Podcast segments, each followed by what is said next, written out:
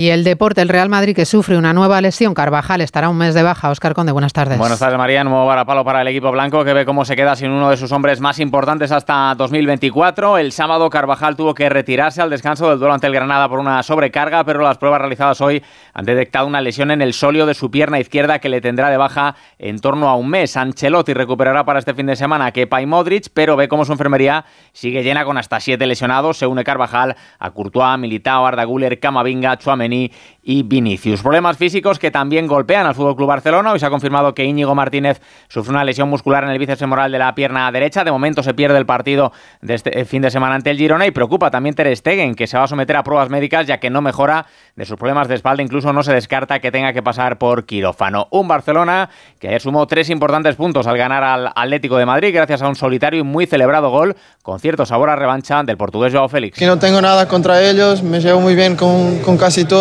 y pues los quiero mucho y que todo vaya muy bien a ellos. Fue como un alivio por todo lo que he vivido principalmente el último verano, este último verano que pasó. Solo las personas cerca de mí saben cómo, cómo ha sido, mi familia principalmente y pues esto ha sido más para ellos y un alivio para ellos, claro.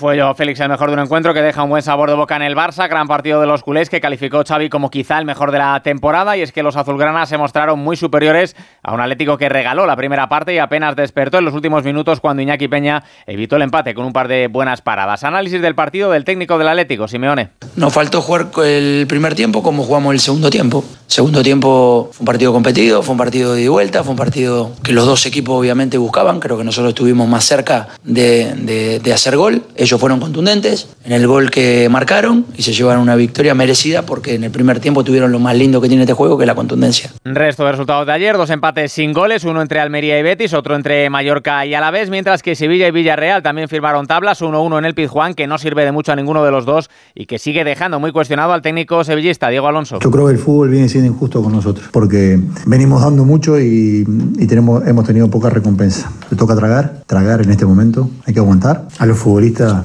imposible recriminar de nada y me siento, claro que me siento con fuerza y con ganas, porque aparte veo respuesta permanente de los futbolistas, permanente, permanente. Jornada liguera que se completó con el duelo entre Celta y Cádiz. También se cierra la jornada en segunda con el Villarreal, Villarreal B Eibar, categoría de plata en la que el Alcorcón ha destituido a su hasta ahora entrenador Fran Fernández. Ya mañana turno para que se abra la segunda ronda de la Copa del Rey con sus cuatro primeros partidos: Acheneta Getafe, Arosa Valencia, Español Valladolid y Castellón Oviedo. En baloncesto, el Real Madrid sigue líder de la ACB tras pasar ayer por encima del Breogán 91-58 y en el Mundial de Balomano Femenino España avanza invicta a la segunda fase, superó a Brasil 27-25.